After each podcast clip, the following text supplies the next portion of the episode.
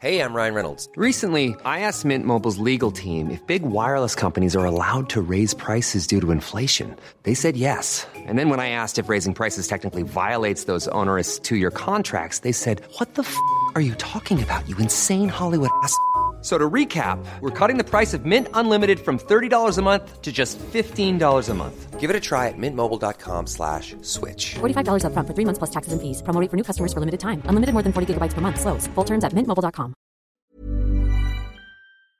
Ejercicio de teatro número 53. Que todos escuchen.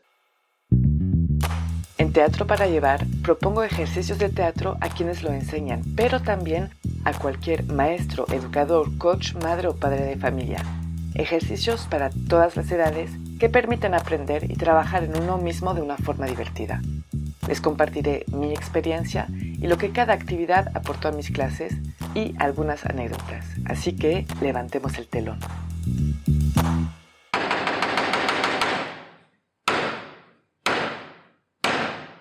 Buenos días. Para este ejercicio vamos a necesitar a mínimo dos personas. Voy a pedir a todos los participantes de caminar en el espacio, de caminar como quieran, como si pasearan, no en círculo, pero ir en todos los lugares. Y cuando les diré o diciendo, por ejemplo, stop o pegando en mis manos, haciendo un ruido específico, todos se van a detener y se van a inmovilizar. Ya que estén inmovilizados, voy a designar a una persona que se encuentra en, una extremidad de ese grupo y todos se tendrán que dar vuelta y mirar esa persona que designé. En ese momento le voy a pedir a él que hable a todo el grupo con alguna intención y más que nada que el grupo tenga una intención de escucha. Una vez que habrá hablado durante más o menos un minuto, dependiendo de cómo está la energía y cómo está la dinámica, pues les pediré de volver a caminar y otra vez volveré a hacer el mismo proceso de detenerlos, designar a alguien y hacer el mismo proceso cambiando la intención. Les voy a proponer algunas intenciones de escucha. Por ejemplo, les puedo pedir que escuchen a la persona que hablan viéndose que están aburridísimos. O, por ejemplo, teniendo la intención de querer interrumpir la persona que está hablando, pero sin lograrlo. Otra intención podría ser que escuchen como si fueran niños chiquitos y están asustadísimos por la historia que les están contando. Otra cosa podría ser sin lograr entender de qué está hablando. Podría ser hablando un idioma extranjero inventado en el momento o realmente que lo que está diciendo no tiene ningún sentido. Otra intención podría ser escuchando, queriendo uh, complacer a la persona que escucha, porque esa persona piensa que lo que está contando es chistosísimo, pero realmente no lo es. Otra podría ser intentando no reírse a lo que están escuchando. Una más podría ser escuchando la persona que está hablando lentamente cuando ellos tienen muchísima prisa y esperan que termine para poder irse. Bueno, estas son, estos son unos ejemplos, pero realmente pueden hacer obviamente lo que quieren e inventar y imaginar lo que sea. Una variante que podría ser interesante sería que una vez que están detenidos y que se designa a alguien, pedir a esa persona que habla de hacerlo él como quiere, intentando provocar una intención en el grupo. Es decir, yo no propongo absolutamente nada y según cómo habla, vamos a ver cómo el grupo va a responder, va a improvisar y puede llegar a ser muy interesante a ver si todos entienden lo mismo. Mis observaciones durante este ejercicio. Es un ejercicio que sirve para la escucha, claramente, porque obviamente cuando se actúa no solo se habla, sino que también se tiene que escuchar.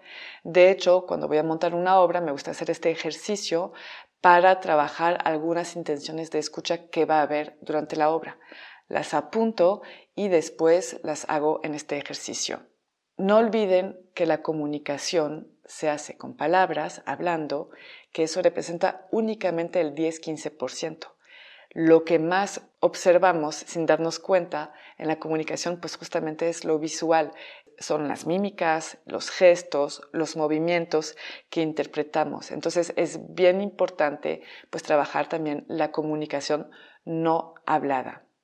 El hecho de hacerlos caminar en el espacio permite algo que también se me hace interesante, porque si yo les digo, bueno, pónganse en un círculo o pónganse donde quieran, ellos van a escoger su lugar.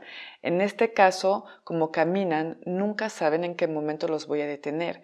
Eso hace que los que escuchan estarán en lugares diferentes cada vez.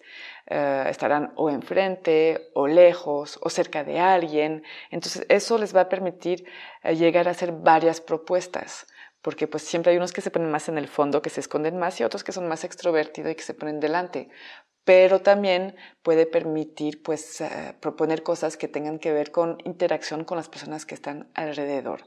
Entonces es más interesante proponerlo primero caminando y deteniéndolos. Les aconsejo de que cambien la intención de escucha cada vez que alguien hable. Uno, para que no tengan tiempo de pensar eh, con anticipo a lo que van a hacer y pues de la misma forma proponer esa intención de escucha en el momento en el que va a hablar y no con anticipación. Las palabras claves para este ejercicio son la escucha, la improvisación y la reacción. Les deseo que se diviertan mucho con este ejercicio, es muy fácil de hacer y muy agradable y yo les digo hasta muy pronto.